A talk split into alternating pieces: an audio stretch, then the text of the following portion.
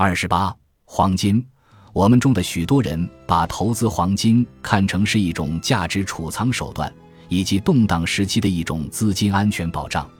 其他的投资者则带着批判性的眼光，认为黄金价格上升至多能跟上通货膨胀的脚步，并且是一种人际泡沫的受益者。它具有内在价值的原因，只是有足够多的投资者误认为它有价值。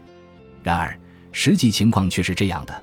黄金价格受到巨大的供求泡沫的支配，这往往导致寻求避风港的个人投资者在黄金价格大幅上涨时买入，最后不得不承受相当大的损失。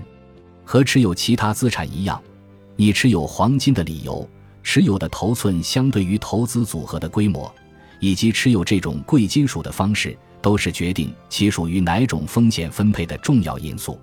当你想寻求经济崩盘，战争或纸币贬值下的安全时，持有实物黄金可能是最好的选择。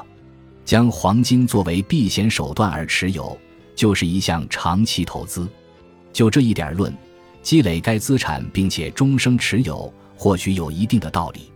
历史数据表明，长期来看，持有实物黄金所带来的收益率与通货膨胀率基本持平。因此，出于安全目的而持有黄金。应当归入个人风险等级。另外，投资黄金还能提供分散化利好。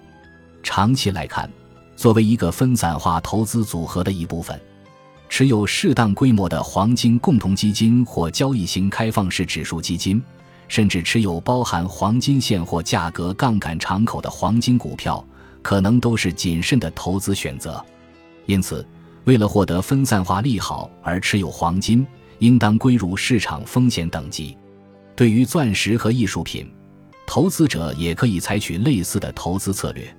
这些投资的价值远远超过了投资标的的内在价值，但是这样的人际泡沫有可能持续好几个世纪。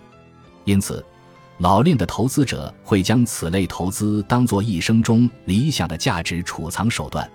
不过，这类投资明显具有投机性。因而属于梦想型风险等级。本集播放完毕，感谢您的收听，喜欢请订阅加关注，主页有更多精彩内容。